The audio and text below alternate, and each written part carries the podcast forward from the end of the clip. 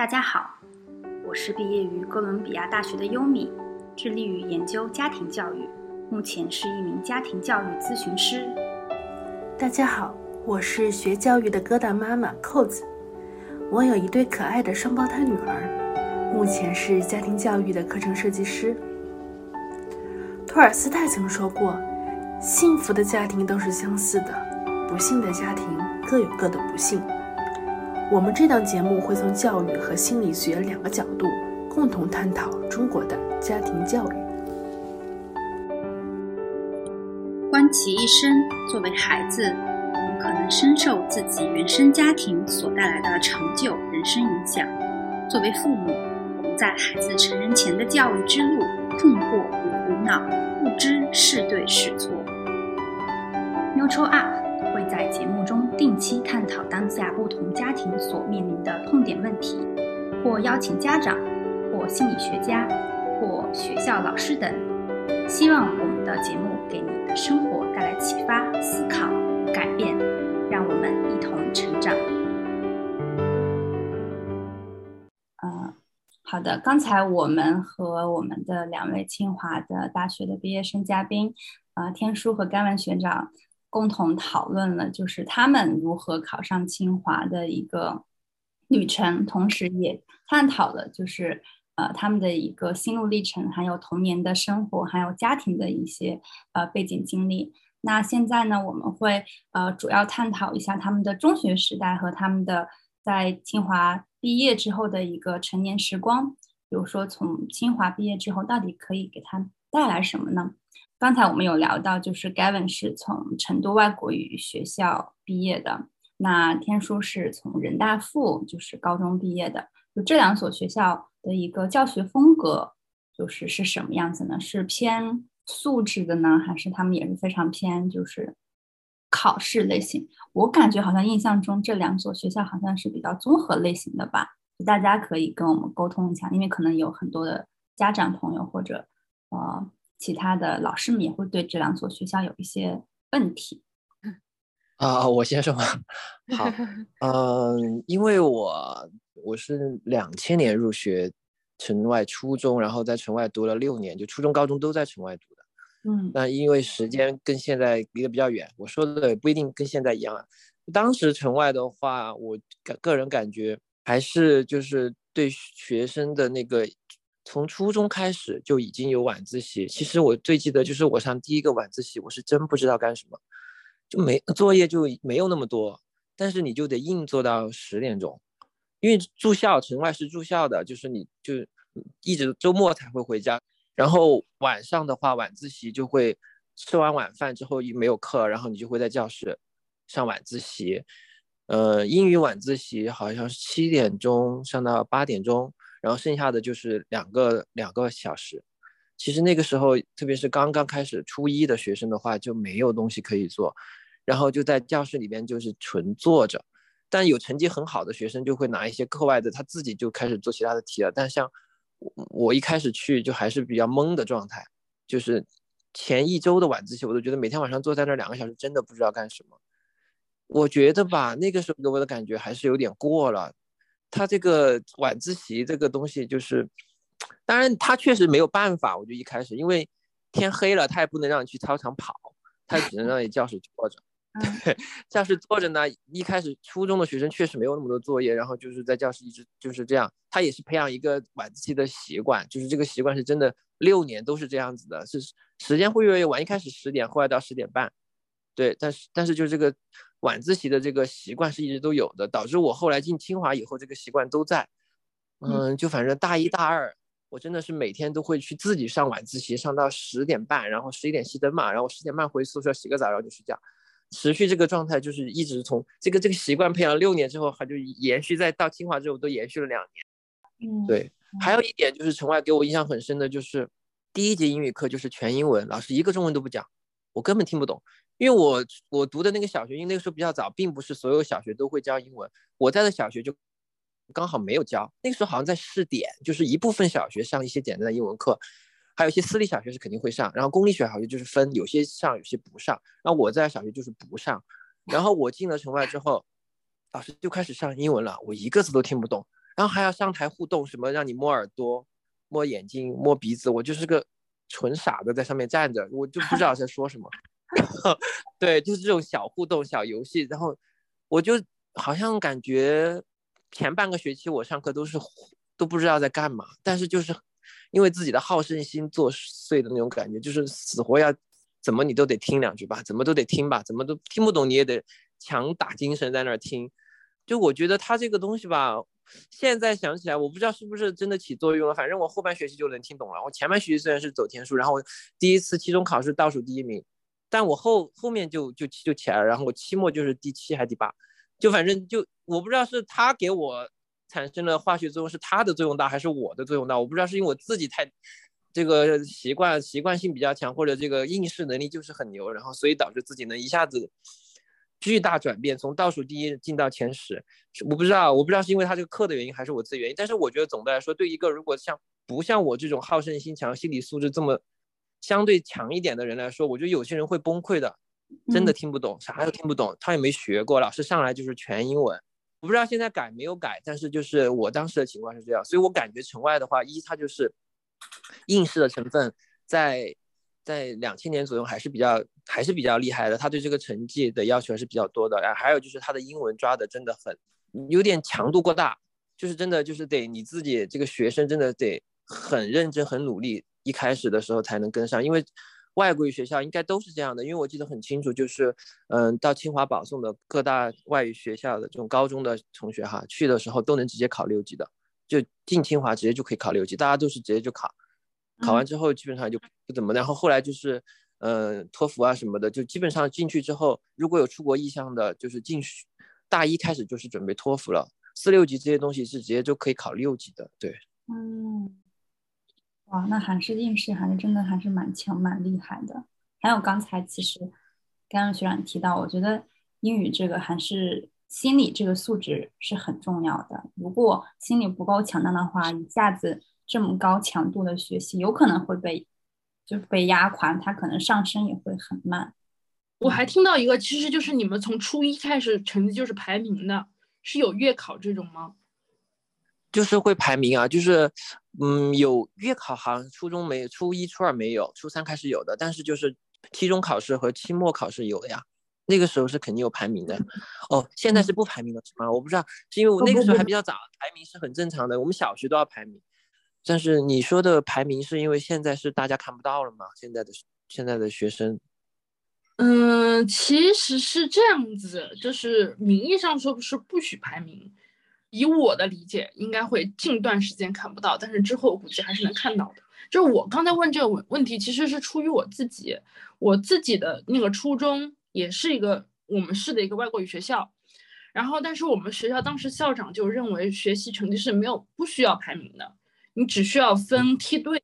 就是你成学习成绩是分为第一梯队、第二梯队和第三梯队，每个梯队里面学生成绩虽然有排名上有差异。但他其实成绩都是可上可下的，都属于一类的一类的学生，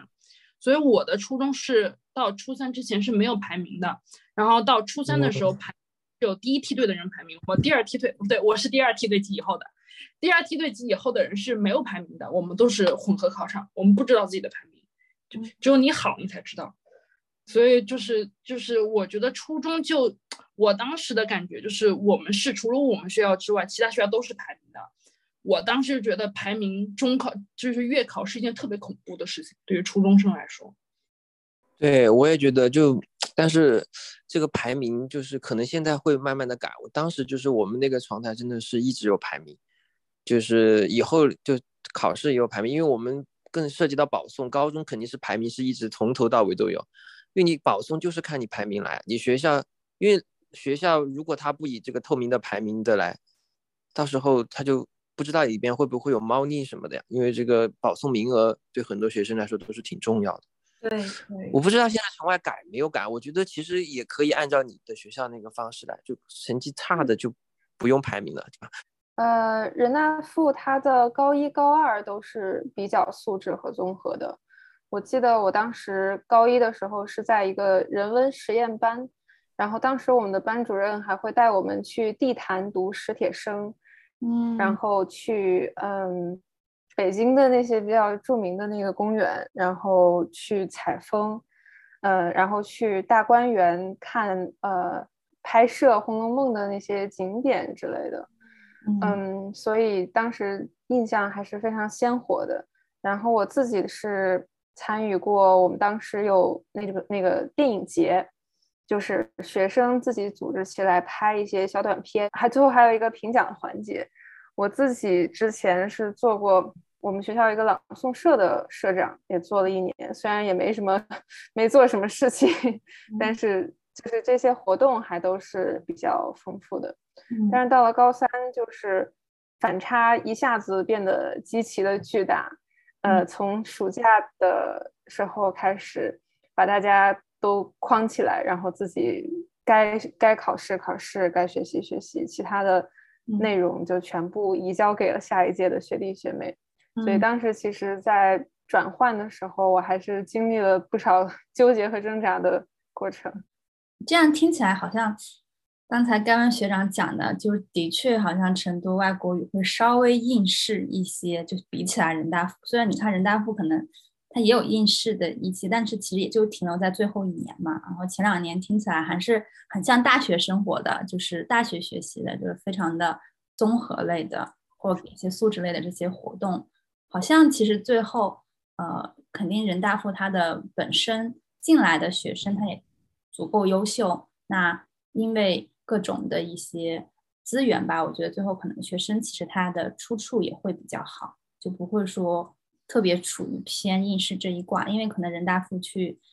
不光是读国内的一个重点的大学，好像出国的也是比较多的，所以他可能比较注重综合的这一块儿。但好像成都外国语也是出国会比较多，但听起来好像更偏应试一点。对，我觉得我想再说一下，就是确实我觉得生源问题还是有差距哈。就刚才你说到，他，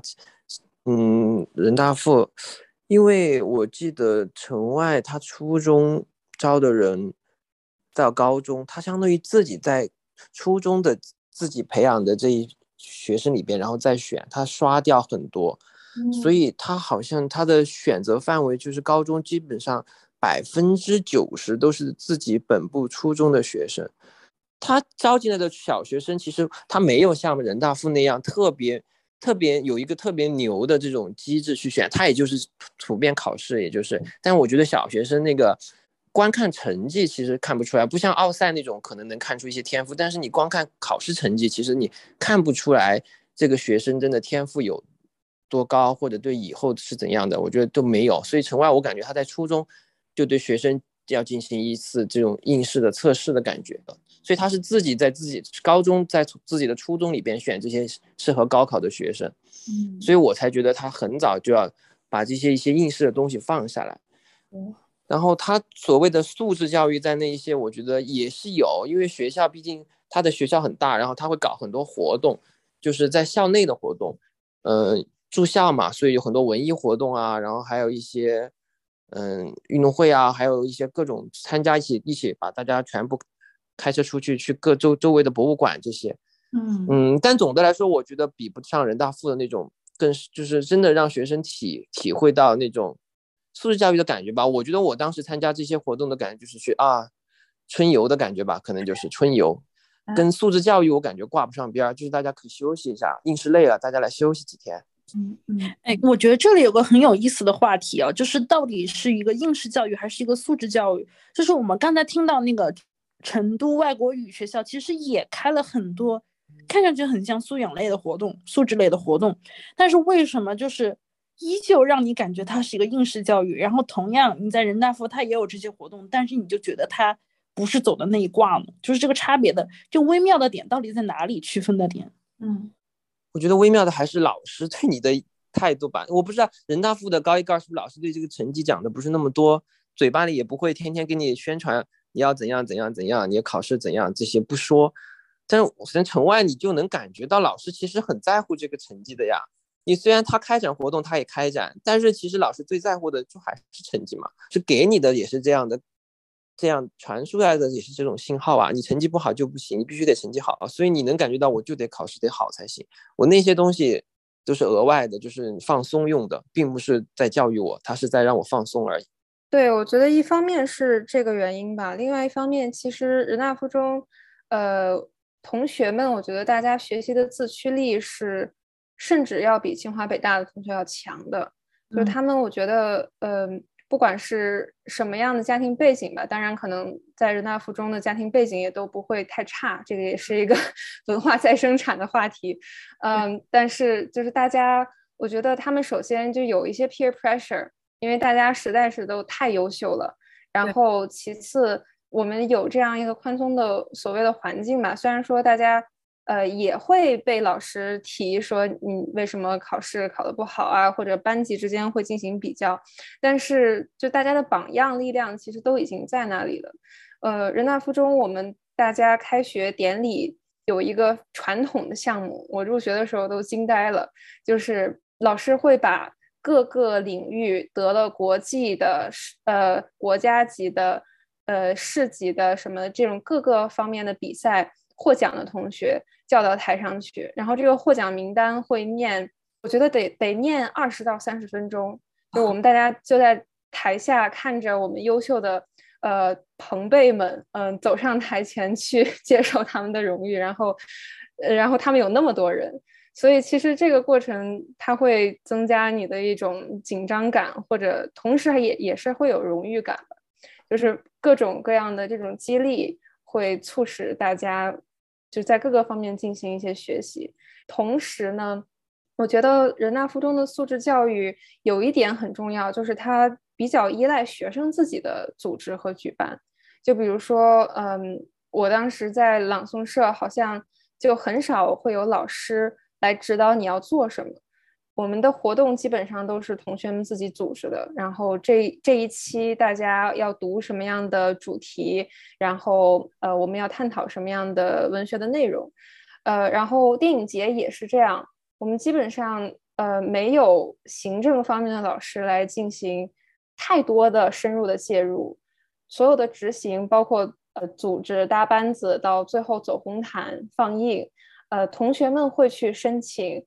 和学校进行协调，包括借教室啊，包括呃租用场地啊，嗯，所以我觉得这个过程极大的锻炼了我们，嗯，在学习之外自我统筹这些项目的能力吧。谢谢啊，甘文学长和天书给我们就是普及了两所学校的一个教学风格，还有你们当时的一个在学校。感受到了这个学校给你们带带来了什么？那回归到我们本期的一个呃主题，可能呃更多听众朋友们也会想要了解，比如说在整个中学时代，你们刚才也讲了，就是如何是考到了清华，然后无论是通过保送或者是自主招生，你觉得你在为考取这个学校做出的最大的一个努力是什么？还有就是在。整个中学时代，你会你的学习的成绩会波动很很多吗？嗯，我觉得如果是纯粹学习或者方法方面的内容，嗯，对于我来说比较管用的，就是在考试方面，就是要练揣摩出题人的意图，就这也是老师经常 会讲的，就大家都很熟悉的一句话。我觉得我们一个非常非常大的优势，这个我不能 谦虚了，就是我们的老师很多人都是高考的阅卷组组长那样级别的人物，所以他们完全知道在高考中老师们会考察你什么样的知识点和能力点，所以这个是我们非常受益的一个方面。那甘文学长呢？对，刚才听到那个天书学妹说那个就是。嗯，老师嘛，我现在确实也是觉得老师水平是有差距的，就是就是同校的老师，不同学科，我当然现在就不具体说学科了，会得罪不好。但反正有的老师，你就是到我后面，我都不想听他说，我觉得他说的就是错的，我觉得他水平就是不对，他逻辑上都是错的，他连他连判断题他自己都没判断对，这道题他上一就是他自己都是矛盾的，你知道吗？我觉得有些老师真的水平是有限的，因为那个。有些那种练习题，他就是按就是有时候就有问题，然后那老师就完全按照答案来，他自己没有一个独立思考能力。嗯，他可能先讲到这个，然后他一翻答案，哦，跟他讲不一样，他马上就按答案上去靠，你知道吗？就是所以老师啊，有时候真的就是他自己的那个就是能力还是有不一样，特别是文科，你知道吗？那种很抽象，就是你怎么说好像都行，但是你考试不行啊，考试你得很精准的揣摩那个出题人的意思，就刚天数学妹说那样子。就你得你得自己有一个有一个很明确的思路，或者你的逻辑上一直都要是个贯通的。你不管做什么样的题，你的逻辑永远都是要通的。你不然你不能每一次可能这个题有问题啊，或者是你要有个质疑，就是你不然因为这个答案不一样，或者这道题它是这样的解法，你自己就就开始改变自己已经已经培养起来的这个逻辑思维，我觉得就不行。对，然后你要说这个成绩方面的努力的话，我觉得，嗯，我觉得吧。从小这个培养，其实相对来说，就是你自己培养自己也好，或者你家长有意对你培养也好，就是你的那个学习的习惯问题，就是你自己是怎样的一种学习习惯。这虽然习惯说起来就很广很宽泛，我个人感觉我最明显就是我刚才说那个逻辑问题。所有的学习，所有的知识内容，它都是有逻辑存在的。你如果不把握住这个逻辑，你去硬记或者硬学的话，你学首先你学的慢，那你的效果也不好，你没办法举一反三。很多东西你就做不到延伸或扩展，你学的就很死，然后你也不轻松，所以我就觉得你这学习习惯还要保持一个良好的学习逻辑是很重要的。嗯，还有就是那个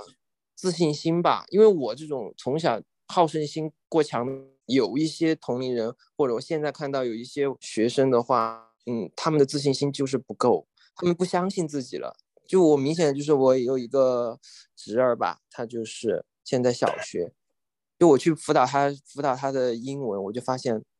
他也不是笨，但他就是没有自信。然后经常就说：“哎呀，我们班长应该就能做得到。”我说：“为什么你会觉得他做得到，你做不到呢？就是你就不能这种想法就是不应该存在的。你一开始就在觉得自己是已经能力是不够，能力都已经不够了。嗯，就是别人能做到，我做不到是正常的。我觉得这种想法就是首先他自信心就不足。我觉得家长也好，或者你的。如果你们作为教育者的好，我觉得这个学生的他自信心的培养是很重要的。就算成绩不好，他也可以有自信心啊，他可以在其他的方面好啊。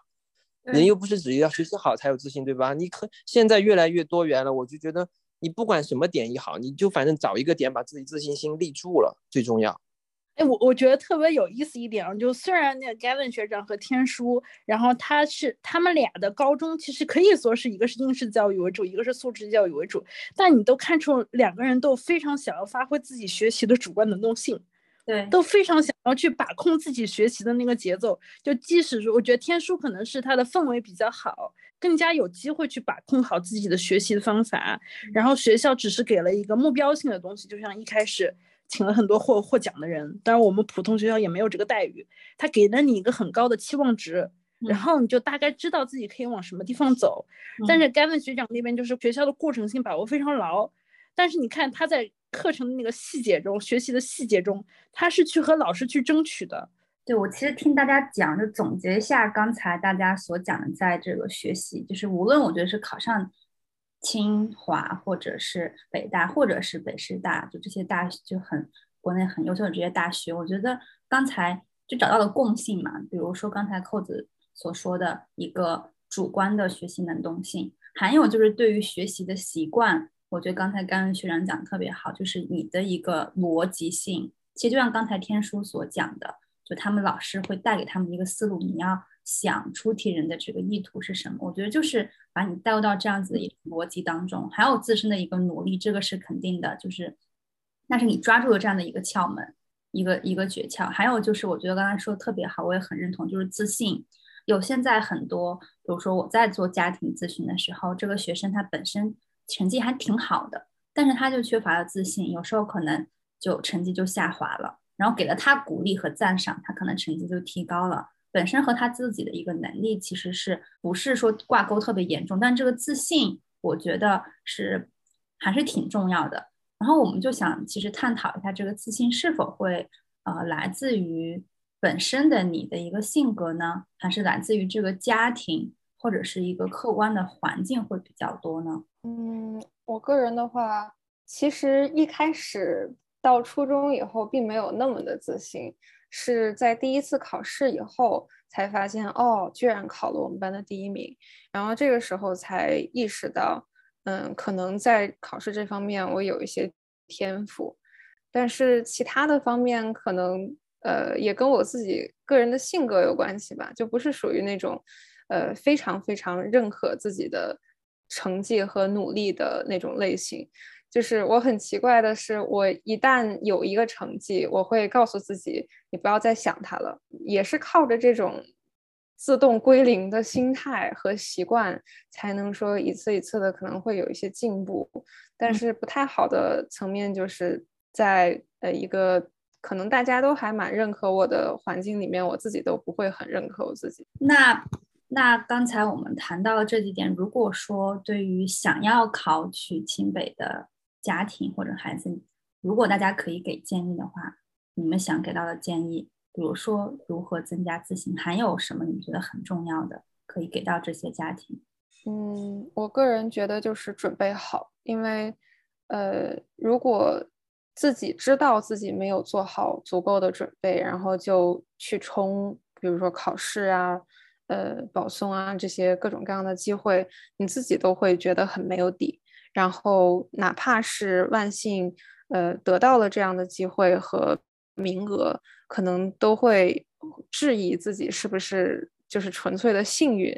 把自己能做的这部分做好，就是最重要的吧。因为我们也很难说是在短期之内，从大的结构方面去把教育的资源，呃，平均分配给大家嘛。好的，谢谢天叔。那盖文学长呢？嗯，我觉得吧，家作为家长，很多家长大家都是第一回当爸妈的话，其实真的，你首先还是得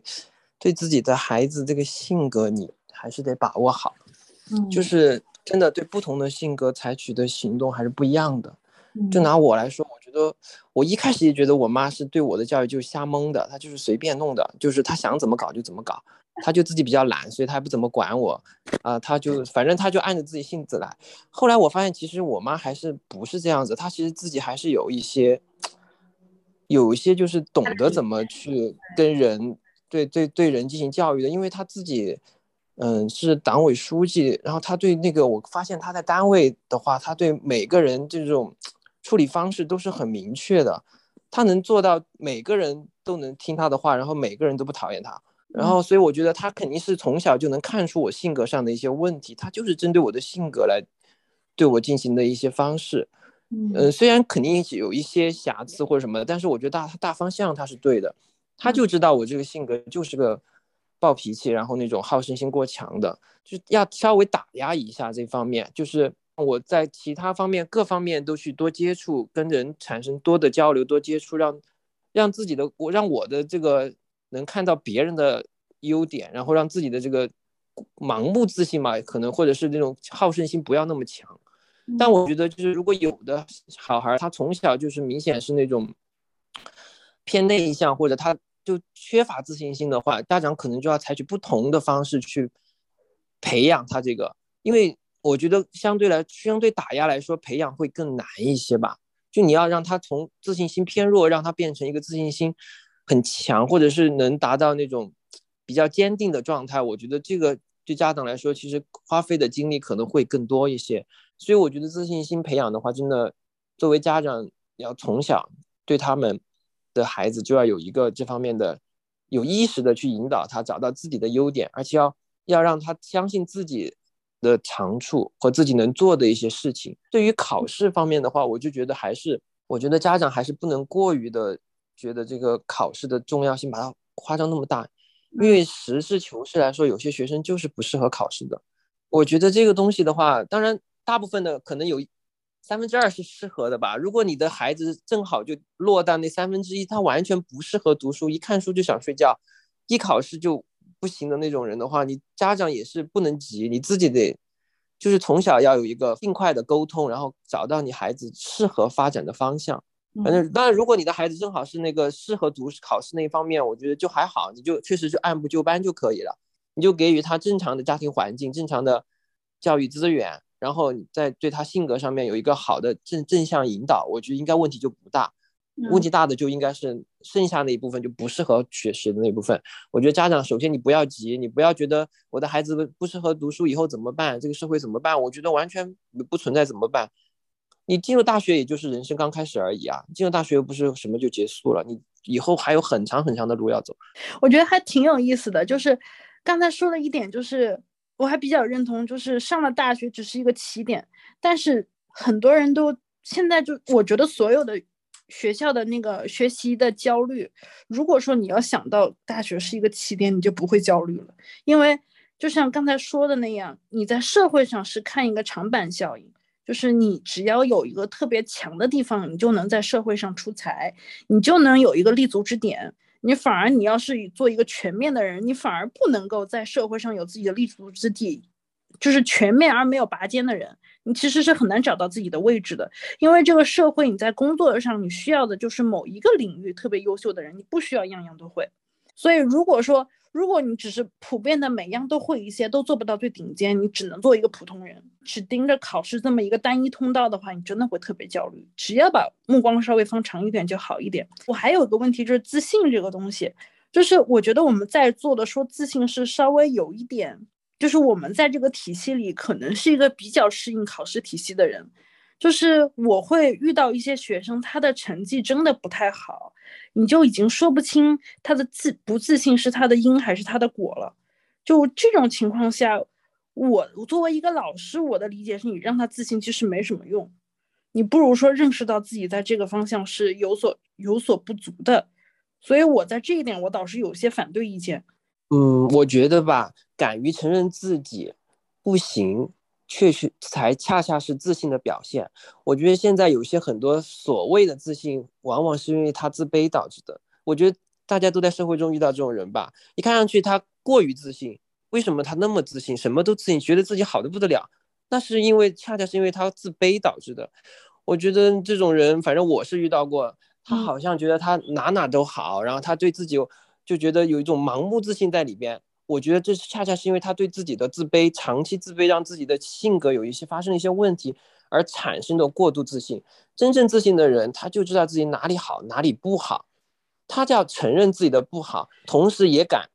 坚持自己的好。我觉得这才是一种正常的自信。没有一个人是完美的，没有一个人是哪里都好的，他肯定有不好的地方。那自信的人就是觉得我不好没有关系，我有我好的地方就可以。但我也敢很大方的去赞美别人的好，也能敢很大方的来承认我自己的不好。那我们可以把自信这个，我们刚才说的那个自信是什么？可能就是说我能够正确认识自己的不足和足，然后我愿意去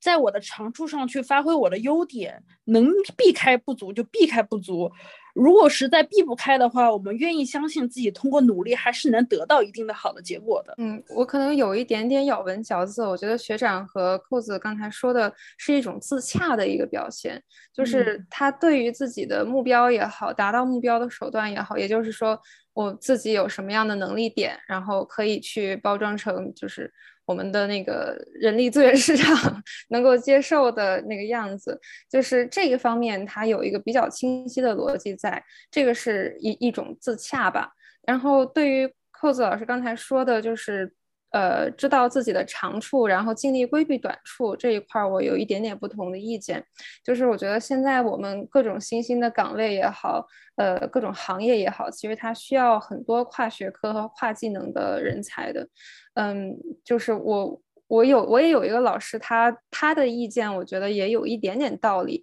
就是成绩好的，尤其是全科都好的同学，在某种程度上，其实也证明了他是有一定的学习能力，然后可以胜任这种对于新兴的知识的筛选和学习的。所以，就是我个人觉得，如果在面对教育，尤其是 K 十二。呃，乃至到高中和大学时期的教育，我们不管是作为家长还是作为学生本人，都不应该太把自己局限住，然后还是应该多多的去找能够拓展自己能力范围的呃各种机会的。个挺对，就是学习能力。其实我觉得吧，你的天赋与否，只是影响你的那个长板能有多长。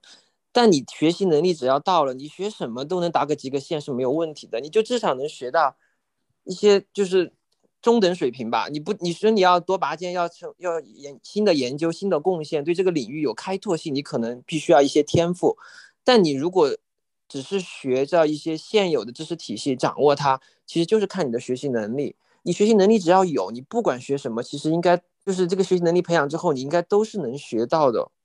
好的，那刚才听大家关于就是自信的这样的一个话题，其实聊得还蛮深入的。我觉得，呃，听众朋友或者是家长朋友在听的时候，根据你自己的家庭情况，或者是你自身孩子的一个情况，和结合现在他们所面对的学校，还有社会环境，还有将来他想要走的一个人生方向去进行一个判断。我觉得大家说的其实都非常有一定的道理。就是因材施教嘛，就根据个案去进行的。因为大家所说的这些观点也是有根据自身的一个经验。那刚才可能天书呃没有讲关于就是呃盖文讲到说他的家庭或者他的母亲给他的一个建立自信也好，或者对他的一个性格进行判断理解，去进行一个呃纠正，或者是朝着一个好的方向去引导的话，那天书你觉得你的家庭在？你的一个学习成长之路，可能你父母给到你的最重要的是什么？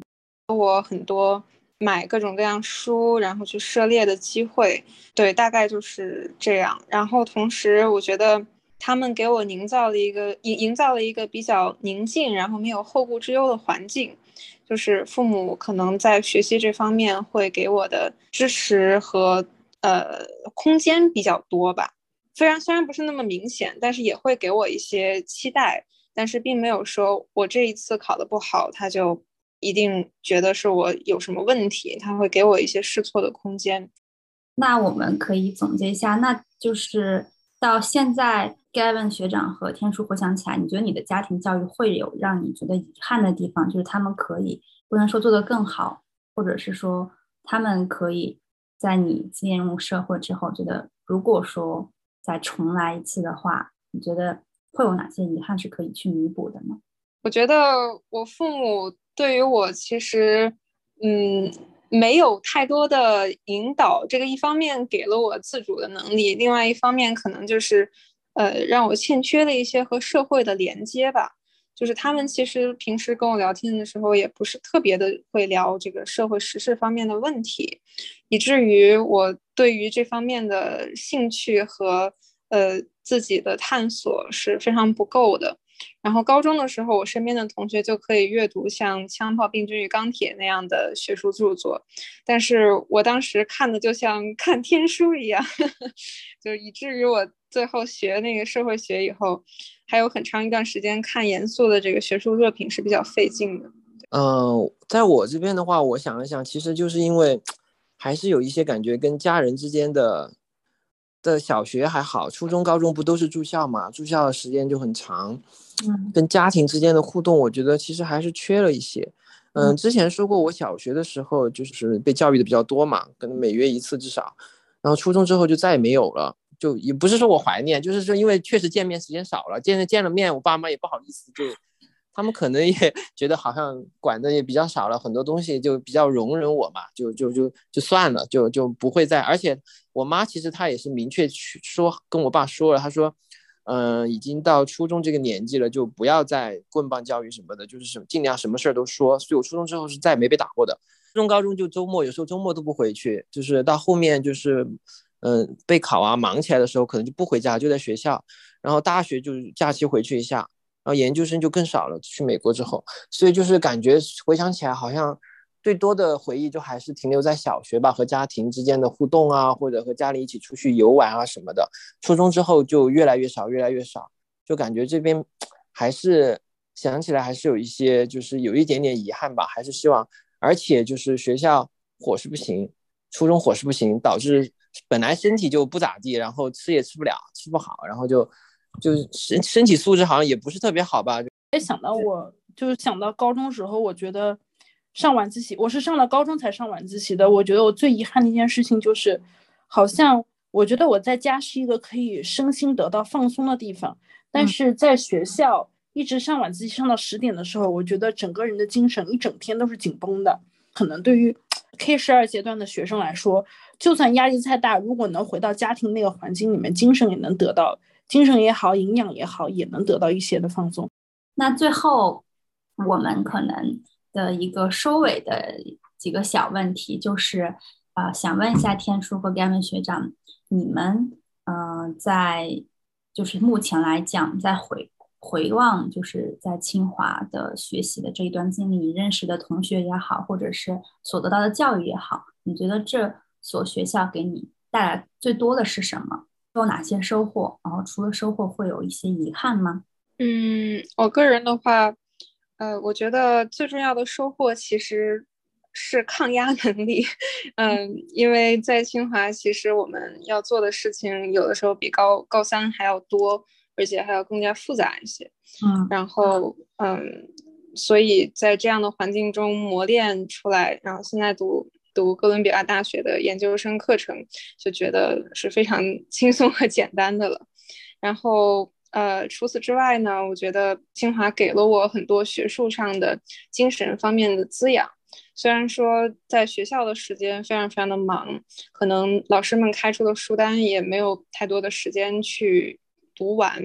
但是我觉得我我可以就是在往后的日子里面，就包括其实现在也在陆陆续续的去看那些经典的东西，就是给了我一个非常深刻的积累的一个空间吧。然后第三点，我觉得在清华我找到了很多志同道合的朋友，比如说就是在音乐方面，就之前说加入了合唱队，然后在学业方面也找到了志同道合的伙伴。嗯，然后遗憾可能就是一开始进入大学的时候比较草率，做出的一些决定也都是全凭着感觉，没有找到学长学姐去呃多多的问一些经验，就是在。探索的过程中走了一些弯路。好的，谢谢天书。呃，讲到了蛮多，就是关于自己当时的一个呃一些经验，也希望可能给我们的听众朋友们一些带来一些收获吧。那 Gavin 学长呢？啊，首先我觉得在清华，嗯，对对我比较大的影响就是，确实你能接触到的一些更广阔的一些平台也好，或者一些更多的机会。然后学校的互相的交流，让你的眼界都能看得更宽一些，就不局限于之前想的一些东西。之前虽然自己在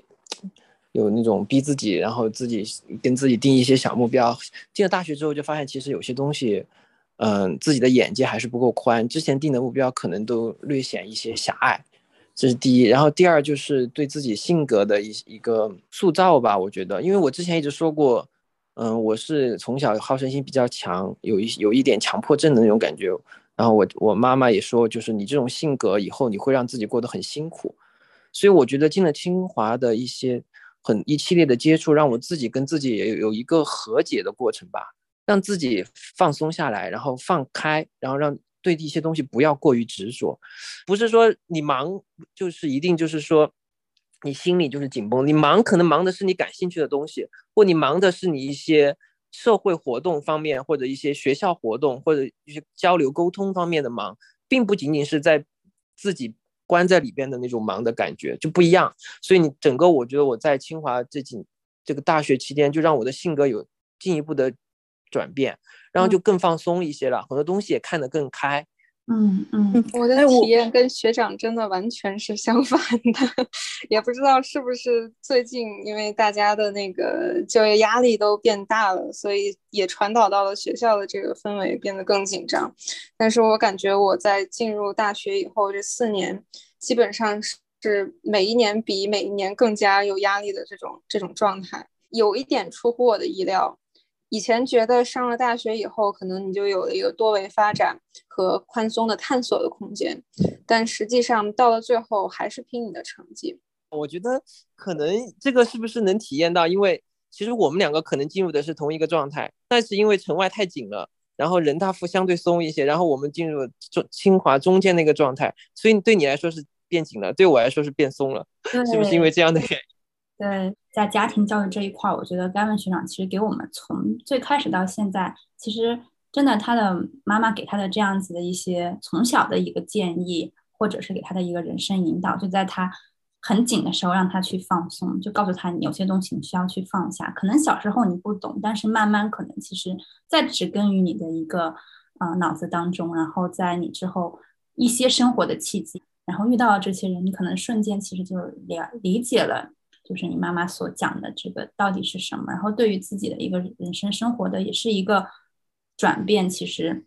它不是突然发生的，它其实都是有迹可循的。那呃，非常的开心，我们今天邀请到了呃盖文学长还有天书，呃，他们都均毕业于清华大学，虽然可能隔的时间会有一些久，但是其实都在这样的一个呃中国非常。就是我们可以称之为最高学府的学校去生活，然后也讲述他们的一个童年生活，啊，他们的一个学习的一个经验、学习生活，还有他们的一个家庭教育是如何的，呃，希望可以给我们的听众朋友们带来一些启发。无论你是家长，或者是你即将成为家长，或者你是一个呃孩子，可能听到我们的这一期播客，相信都会给你带来一点点的启发。好的，那非常呃高兴我们在这里和大家可以说最后的一个结束。嗯，我觉得如果你是家长呢，你应该就是我之前说的，对对你的孩子要要认识，然后你对他要有信心，然后你作为自，如果你是你自己是一个学生的话，反正我还是相信你自己去找到你自己最重要的地方，你要有一个自主的意识吧，你能找到自己的方向是最重要的。嗯，家长朋友们，就是我觉得我们可能还是要意识到，就是我们孩子不管现在是多大，以后都是要 自己走入社会的。然后他做的所有的决定，嗯，咱们原生家庭会有影响，但是我觉得最重要的还是我们能给他们建立一种，嗯，为自己的决定负责的意识。对于那个同学们呢，觉得就是。要就是可以给自己一点发展的空间，然后但是也不要太逼迫自己吧。觉得学习最主要的还是自己喜欢，然后所以这样才能保持更加长久的有效的学习吧。我聊到现在，我的感受是，嗯，高考和大学可能都是一个游戏规则，然后我们真正家长要帮孩子面对的，其实还是人生和社会这个更大的大学。嗯。嗯，好的，谢谢大家。那我们今天呃这一期的节目，考上清华，我的家庭做了什么？到这里就结束了啊，我们就下期再见，大家拜拜，拜拜，拜拜，拜拜。谢谢大家倾听我们的第二期播客《考上清华，我的家庭做了什么》，希望可以给到你一些启发。欢迎听众朋友们关注我们的喜马拉雅博客频道 Mutual Up，一同成长。我们将会讨论更多有趣、有意义的家庭教育话题。如果你对 MU 的家庭教育课程或者家庭咨询感兴趣，请私信我们获得更多了解。